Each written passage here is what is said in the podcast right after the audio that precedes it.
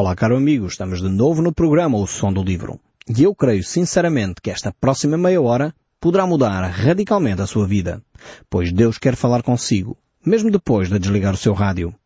Eu sou Paulo Chaveiro e nós hoje estamos de volta a esta epístola tremenda que é a epístola de Judas. Nós vamos continuar a olhar para este verso 16, onde encontramos mais cinco características acerca daqueles que se afastam dos caminhos de Deus. Então Judas vai nos deixar aqui mais algumas recomendações, mais algumas orientações para nós tomarmos muita atenção ao nosso próprio viver. Aqui a ideia não é tanto uh, analisar a vida dos outros, ainda que ele nos deixe essa orientação também, para nós tomarmos cuidado com os falsos mestres, mas acima de tudo nós próprios, vermos que caminhos nós estamos a trilhar. E se nós estamos ou não a caminhar nestas recomendações que ele faz, e se estamos, então é melhor pedir perdão e abandonar esse tipo de práticas, porque eles são práticas que nos vão levar uh, para longe do nosso Deus. Isso nós não queremos. Por isso, Judas vai nos deixar aqui estas ferramentas para nós podermos avaliar a nossa própria caminhada com Deus. A nossa própria vida uh, deve ser avaliada constantemente. Então ele diz que aqueles que se afastam de Deus são murmuradores. São pessoas descontentes. Andam segundo as suas paixões. A sua boca vive propagando grandes arrogâncias, são aduladores de outros por motivos interesseiros. Então temos estes aspectos aqui uh, que eu creio que é importantíssimo nós recordarmos. Falámos um pouquinho deles no último programa, mas eu acho que são tão importantes que nós vamos voltar a eles.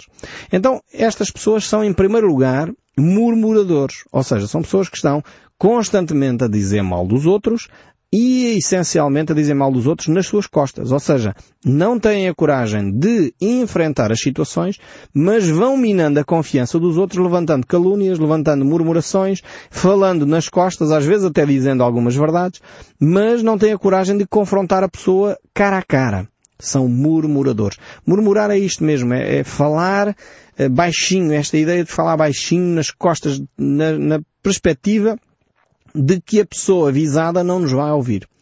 Então, nós como cristãos temos que fugir a sete pés desta realidade. Não podemos permitir que isto entre nas nossas vidas. Às vezes nós brincamos um pouco com esta questão, mas ela é bem mais séria do que aquilo que nós às vezes fazemos. Porque na realidade Jesus Cristo utiliza esta imagem do murmurador, esta imagem da, da, da maledicência, eh, frequentemente. Ele diz até que um pouco de fermento leveda toda a massa. E aquele que é caluniador, diz o livro de Provérbios, pode até separar os irmãos. Nós deveríamos dar muito mais atenção a este aspecto. Vigiar a nossa vida para nós não falarmos de terceiros quando eles não estão presentes, mas ao mesmo tempo, não só a não falar de terceiros quando eles não estão presentes, como ter a coragem de ajudar o irmão a crescer. E se nós verificamos que há uma falha, vamos falar com ele e com ele em particular não para expor a sua vida, não para difamar essa pessoa, não para humilhá-la, mas para ajudar a que ela cresça espiritualmente. Eu creio que se nós, como cristãos, vivêssemos este aspecto com frontalidade, com seriedade, certamente as nossas relações interpessoais seriam muito mais significativas, muito mais duradouras e muito mais saudáveis. Então, não devemos ser murmuradores, pessoas que falam mal dos outros nas suas costas. O segundo aspecto que nós encontramos aqui, que aqueles que se afastam de Deus têm em presente, são pessoas descontentes. Estão sempre insatisfeitos. Nunca estão satisfeitos com nada. E hoje vivemos numa geração uh, que uh, tem quase como característica este aspecto. E olha que os vendedores uh, de produtos apreciam bastante esta, esta característica. Por isso é que hoje as pessoas conseguem ter dois e três e quatro telemóveis e afinal de contas só usam um porque sai um telemóvel de última geração e aquele telemóvel tem mais não sei quantos megapixels na, na máquina fotográfica e eu pergunto, mas o telemóvel supostamente não serve para falar? Porque é que nós temos que ter uma máquina fotográfica? Enfim, são, são ideias Uh, não estou nada contra os telemóveis têm máquinas fotográficas. Estou contra esta atitude de consumismo, de termos as coisas simplesmente por ter, de insatisfação constante com tudo. E andamos sempre atrás das últimas gerações de jogos, de videojogos, de, de computadores, de carros, de telemóveis, porque não estamos satisfeitos com nada. Então, este descontentamento generalizado um, tem-nos levado uh, até, em última análise, a um grande endividamento. e depois nós vivemos na ruptura porque constantemente estamos insatisfeitos com aquilo que temos. Tínhamos um televisor jeitoso, mas agora saíram os novos televisores, os plasmas, os LCDs e nós já temos que ter essa última geração porque isto é que agora não sei o quê tem a ver com a insatisfação. E nós temos que tratar disto. Não tem mal nenhum, mais uma vez, não me entendam mal. Não tem mal nenhum ter um LCD, não tem mal nenhum ter um plasma. O problema é a motivação que nos leva a ter. É o sentimento por detrás. E, e, realmente precisamos de avaliar as nossas emoções, as nossas motivações. Aqui ajudas nos desafia a perceber que este tipo de insatisfação depois pode se tornar mais generalizado. E depois eu já não gosto daquela igreja e tenho que procurar uma outra igreja porque esta agora já não me satisfaz. Estou insatisfeito. Estou descontente. E utilizamos a vida espiritual como utilizamos os hipermercados. Eu vou lá e sirvo-me enquanto esta comunidade me satisfaz, eu estou lá. Quando eu estou descontente com a comunidade, eu vou à procura de outra. Como se eu fosse perfeito e a comunidade é que é imperfeita. Todos nós precisamos de crescer espiritualmente. E há outros na comunidade que têm, têm falhas. Certamente vamos encontrar sempre gente com problemas nas comunidades. Aliás, alguém disse um dia, se encontrar uma comunidade perfeita, por favor não entre nela, porque senão vai estragar. Porque você, certamente, e eu não somos perfeitos. Então as comunidades cristãs não são perfeitas. Não esperemos encontrar comunidades perfeitas. Esperemos sim encontrar comunidades que são uh, preocupadas com o ensino da Bíblia, que ensinam a Bíblia e querem viver a verdade bíblica acima de todas as coisas. E uma das formas de viver a verdade bíblica é reconhecer as nossas falhas. É pedir perdão aos irmãos quando ofendemos e é ter a humildade suficiente de dizer, irmão, eu não queria magoar, irmão, perdoa-me porque eu falhei e ter esta humildade de crescer juntos. Isto é vida comunitária, isto é vida cristã.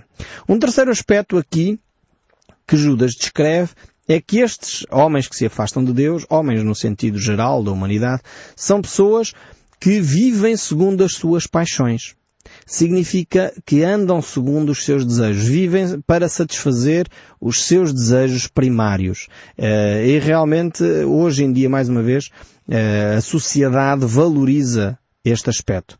Uh, mais do que qualquer outro, a pessoa hoje vive para satisfazer o seu, o seu prazer. É aquilo que me dá prazer que é o mais importante. O prazer hoje é o valor quase supremo da nossa sociedade. Então, quando nós andamos atrás deste aspecto, e se não percebemos o que é que isto quer dizer, eu não estou aqui a desenvolver um, uma tese uh, do sofrimento, no sentido que temos que ser miseráveis e sofrer, confort... não é disto, não me entendam mal. Mas quando nós caminhamos e vivemos simplesmente pelo prazer só e exclusivamente, isso pode nos conduzir a, a caminhos terríveis. Dar só um ou dois exemplos. Por exemplo, eh, as pessoas que consomem drogas começam por ter prazer naquilo e vejam onde é que esse, esse caminhar do prazer os conduz. Conduz à destruição. Conduz à perda da vida familiar. Conduz à perda dos empregos. Porque a pessoa vive subjugada para ter mais um momento de prazer. Eu estou a dar um exemplo extremo das toxicodependências, mas isso pode ser aplicado a muitas outras coisas. Pode ser aplicado ao jogo, pode ser aplicado à, à, vida familiar, à vida sexual. E se a pessoa vive simplesmente pelo prazer, quando o outro não me dá prazer, eu troco de parceiro. Eu troco de mulher, eu troco de marido, eu troco de filhos porque eles não me dão prazer. Temos que perceber até onde o prazer nos está a escravizar.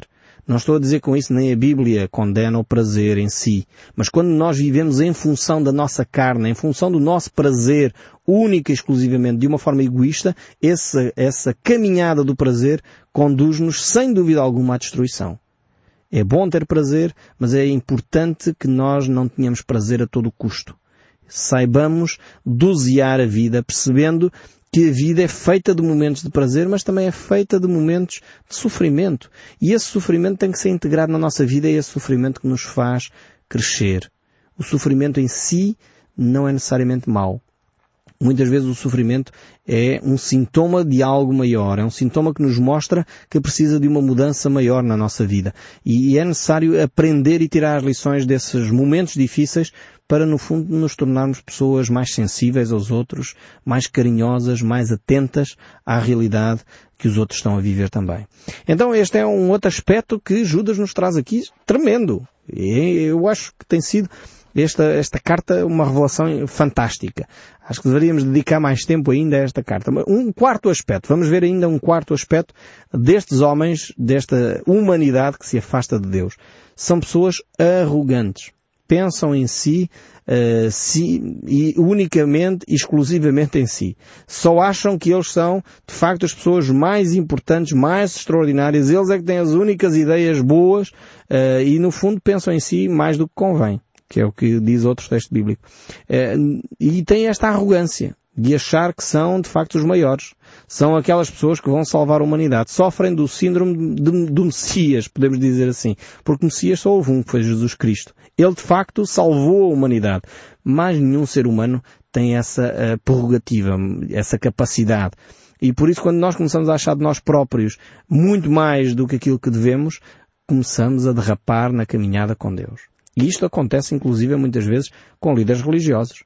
Porque os líderes religiosos podem tocar e ajudar as pessoas a chegar ao conhecimento de Deus, ajudar a vida de outros, e quando esses líderes religiosos começam a alimentar arrogância no seu coração, ah, eu sou um espetáculo, eu é que sou o pastor eh, mais extraordinário, ah, agora já não sou pastor, agora sou apóstolo, agora já não sou apóstolo, sou bispo, já não sou bispo, sou não sei o quê, e vão se autonomiando de patamar em patamar, eh, porque vão muitas vezes acumulando eh, o orgulho no seu coração. E essa foi a razão da queda de Satanás. Foi o orgulho que foi acumulado no coração. E por isso Deus diz que Deus resiste ao orgulhoso, mas ao humilde Ele estende a sua graça. Esta, Deus condena. É o próprio Deus que faz frente aos arrogantes. É Deus que vai fazer frente àqueles que se auto-intitulam uh, os maiores, os especialistas em não sei o quê. Agora, isto não estou com, com isto a dizer uh, que a pessoa, só pelo facto de ter o título de apóstolo, ou ter o facto de ter o título de bispo, ou pastor, ou padre, que já é arrogante. Não é nada disso. Não, mais uma vez, não me interpretem mal as minhas palavras. Temos é de perceber o coração. E isso cada um de nós é que pode avaliar. Nós não temos que julgar os outros. Temos que avaliar o nosso coração. Somos nós arrogantes sim ou não. E isso Deus pesa quando Ele olha para nós. E isso conduz-nos ao afastamento de Deus. Quando nós pensamos que somos o centro do universo. Quando nós pensamos que sem nós os outros estão perdidos. Não estão perdidos. Eles estão perdidos sem Deus. Sem nós, eles vão continuar a sua caminhada e vão aprender com outros, certamente. Deus irá utilizar outras pessoas para fazer crescer essas pessoas na, na fé. Então, a arrogância é algo que Deus condena seriamente. E depois, aduladores algo que nós às vezes não valorizamos também. Um quinto aspecto que é a bajulação. Aquelas pessoas, como diz o povo em, vernáculo, no, no, português corrente, no mais simples, são aquelas pessoas que andam a dar graxa uns aos outros. Os elogios são bíblicos. Nós devemos elogiar, nós devemos encorajar os outros, estimular os outros às boas obras e ao amor. A Bíblia é, é clara sobre isto. Agora, quando nós eh, usamos o elogio como arma, usamos o elogio no sentido de tirar proveito, benefício próprio, uh, aí é que uh, a coisa começa a ser torcida. São aduladores de outros por motivos interesseiros, diz aqui as Escrituras. Ou seja, a pessoa está a elogiar o outro, mas na perspectiva, eu hoje vou elogiá-lo, que é para amanhã eu tirar dividendos disto. E muitas vezes a pessoa uh, quer, infelizmente as pessoas são assim, querem ser aduladas, querem ser elogiadas. Todos nós gostamos de um bom elogio, temos que ser francos.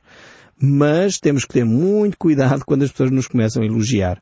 Primeiro, para não dar lugar ao diabo no nosso coração e nos orgulharmos, a pensarmos que somos os maiores. E segundo, uh, cuidado, não vai acontecer que aquelas pessoas que nos estão a elogiar têm de facto uma outra intenção por detrás. Hoje em dia as pessoas gostam muito dos títulos, gostam muito de ser elogiada, da sua posição, do seu reconhecimento, do doutor fulano de tal, uh, e muitas vezes até surgem depois uh, histórias interessantes com esta questão. Eu lembro-me uh, do meu cunhado que, foi convidado para comentar num dos canais das nossas televisões um referendo e quando ele lá chegou, era o Dr. Flantal e mais o Dr. Flantal que estava à mesa com ele, e eles perguntaram, então, mas uh, Paulo Pedro uh, é doutor em que área? Uma licenciatura, uma coisa qualquer, uh, que nós não podemos chamar por doutor? Ele disse, não, eu não tenho licenciatura, não tenho curso superior para me poderem chamar doutor. Então, mas, e, e levaria a mal se a gente lhe tratasse por doutor? Mas eu não sou doutor. As pessoas querem, à viva voz, a forçar com que a outra pessoa tenha que ser chamado doutor para quê? para poderem chamar doutores a eles próprios. É? Então, para alimentar, continuar a alimentar a, eh, a sua bajulação, o seu estatuto, a sua posição, querem colocar os outros, que é para, de alguma forma, não perderem eles próprios a sua posição. Cuidado com este tipo de elogios. São armadilhas terríveis. Uh, e efetivamente é bom nós ficarmos uh, no nosso, naquilo que nós somos, sabermos bem a nossa realidade e não pensarmos de nós próprios aquilo, além do que aquilo que convém, que é o, o ensino bíblico nos deixa. Depois do verso 17, nós verificamos o seguinte. O Judas aqui começa por dizer, vós porém amados. Volta-se agora, Judas, para, uh, de novo, para os, os, cristãos, para os filhos de Deus. Ele tinha feito o discurso até aqui uh, dos apóstatas, cuidado com os apóstatas, cuidado com aqueles que se afastam da fé, verifiquem a vossa própria fé e não se afastem, vejam estes itens na vossa vida, se eles estão ou não a, a, a chegar à vossa vida, vigiem no fundo sobre o vosso procedimento. E agora, amados, amados de Deus, aqueles que servem o Senhor, aqueles que têm um compromisso com Deus, eh, agora, estes amados, lembrai-vos. Esta é uma expressão, uma palavrinha tão pequena, mas com tanta riqueza. É interessante ver que um dos principais ministérios do Espírito Santo uh, é lembrar-nos. É verdade. Uh, muitos gostam de, de, das manifestações sobrenaturais do Espírito Santo e enfatizam esse aspecto. É também a realidade. O Espírito Santo também veio com essa prerrogativa, com essa atitude sobre a Igreja, sobre os cristãos, transformando as suas vidas, mudando coisas, mas um dos ministérios do Espírito Santo é lembrar-nos, é fazer-nos recordar o ensino de Jesus Cristo. Por isso Judas diz, amados, lembrai-vos. Lembrai-vos do quê? Das palavras anteriormente proferidas pelos apóstolos do nosso Senhor Jesus Cristo. Jesus, Jesus eh, proferiu uma série de ensinos ao qual os apóstolos aprenderam e por isso eles transcreveram para nós, deixaram-nos os evangelhos, deixaram-nos as epístolas, as cartas e Judas recorda que é fundamental nós voltarmos a estes rudimentos da fé. E por isso mesmo ele reforça esta ideia de que o Espírito Santo veio para nos lembrar as palavras de Jesus, o ministério de Jesus, e é esse o grande objetivo de Deus. Se nós nos recordarmos dos ensinos de Deus, certamente a nossa vida seria bem diferente. Então temos que ser sensíveis ao Espírito Santo. Se Deus traz ao nosso coração um texto bíblico, não despreze esse texto bíblico. Se Deus traz ao seu coração uma atitude que você fez que não está correta, não despreze essa repreensão de Deus. Acarinhe isso e, e, e procure pedir perdão a Deus, procure pedir perdão às pessoas que ofendeu para restaurar a sua relação. Deixe que o Espírito Santo fale ao seu coração. E ele fala desta maneira, trazendo à nossa memória a palavra de Deus, trazendo à nossa memória o ensino das Escrituras. Por isso é tão importante nós ensinarmos a Bíblia. É fundamental nós conhecermos a palavra de Deus, porque de outra forma não nos podemos lembrar de uma coisa que nós não sabemos. Nós gostaríamos mais que o Espírito Santo uh, nos trouxesse coisas novas à cabeça sem nós nunca termos lido. Mas uma das tarefas do Espírito Santo é lembrar-nos. E nós só nos podemos lembrar de coisas que nós já sabemos. De outra forma, nós não nos lembramos. De outra forma, nós aprendemos. Então, uh, trabalhemos, oremos, busquemos o Senhor, mas acima de tudo, leiamos a palavra de Deus. Porque essa é a única forma do Espírito Santo nos vir lembrar no futuro aquilo que nós já aprendemos acerca da palavra de Deus. Depois o verso 18 ainda segue. Os quais vos disseram, nos últimos tempos haverá escarnecedores, andando segundo as suas ímpias paixões, são estes os que promovem divisões sensuais que não têm o Espírito. Então, nós temos aqui uh, esta descrição que Judas nos faz, e eu gostaria de voltar a ler esta descrição desde o verso 16, agora na versão o livro, a versão da Bíblia, o livro porque ela tem uma linguagem diferente e muito mais interessante, mais viva, creio eu, e que desdobra estas, estas palavras que nós usamos aqui de uma outra maneira. Diz assim, essas pessoas são eternas descontentes, sempre insatisfeitos, deixando-se constantemente arrastar pelas paixões carnais, gostam de exibir um vocabulário espalhafatoso, louvando pessoas, mas unicamente por interesse.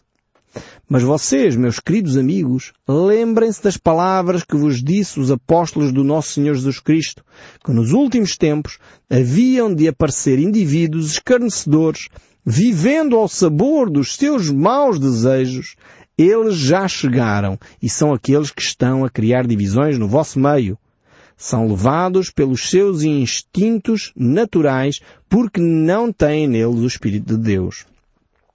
Então Judas aqui utiliza estas, estas palavras para descrever estes homens apóstatas que já de alguma forma estavam a viver no meio das comunidades cristãs e são definidos aqui então por pessoas uh, sensuais que buscam os seus prazeres, os prazeres sexuais, a vida imoral e promovem eles próprios divisões na igreja. Ou seja, eh, aqui é importante fazer uma pausa. Esta questão das divisões. Muitas vezes a divisão é promovida não é por aquele que sai da comunidade. E porquê é que eu estou a dizer isto? Porque às vezes quem sai da comunidade é aquela pessoa que ficou firme na palavra de Deus, mas não ficou, não podia continuar dentro daquela comunidade a pactuar com o erro. E quantas pessoas telefonam para mim e dizem, mas Paulo, eh, aquele líder religioso lá tem casos de adultério, será que eu devo continuar lá nessa comunidade? O que a Bíblia diz é que essas pessoas nem o Espírito Santo têm. Se continuam nessa vida, não se arrependem, não pedem perdão pelo seu pecado, essas pessoas não são de Deus são apóstatas da fé, são pessoas que se desviaram do caminho de Deus. Então não há problemas em a pessoa sair. Quem fez a divisão? Foi aqueles que saíram? Não. Quem fez a divisão foram aqueles que desonraram a palavra de Deus. Deixaram de viver uh, dentro da verdade de Deus. Esses são aqueles que se afastaram do caminho de Deus. E, e, ainda que o grupo que saiu, ou as pessoas que saíram da comunidade, uh, ficaram fiéis à palavra, mas porque não queriam criar mais divisões, eles próprios uh, abandonaram aquela comunidade que, que permitia, no fundo, essa imoralidade, que permitia esse tipo de atitudes. Então, as divisões aqui, quando a Bíblia fala em divisões, é aqueles que se afastam da palavra de Deus e não tanto aqueles que saem de uma comunidade ou deixam de sair. São pessoas que vivem para os seus interesses sexuais, egocêntricos, hedonistas, vivem olhando para o seu próprio umbigo. E a palavra de Deus mostra claramente que este tipo de pessoas são pessoas que se afastaram uh, da palavra de Deus, só vivem a cogitar, como diz o apóstolo Paulo aos Romanos, a cogitar as coisas da carne, não se inclinam para o Espírito Santo, não se inclinam para a vida que Deus tem uh, na sua palavra. Eu espero que tenha ficado uh, claro aqui estas questões, porque no próximo programa nós voltaremos a algumas delas. Não deixe de ouvir então o som deste livro. E eu espero sinceramente que Deus continue a falar ao seu coração, como tem feito até aqui. Que Deus o abençoe e até ao próximo programa.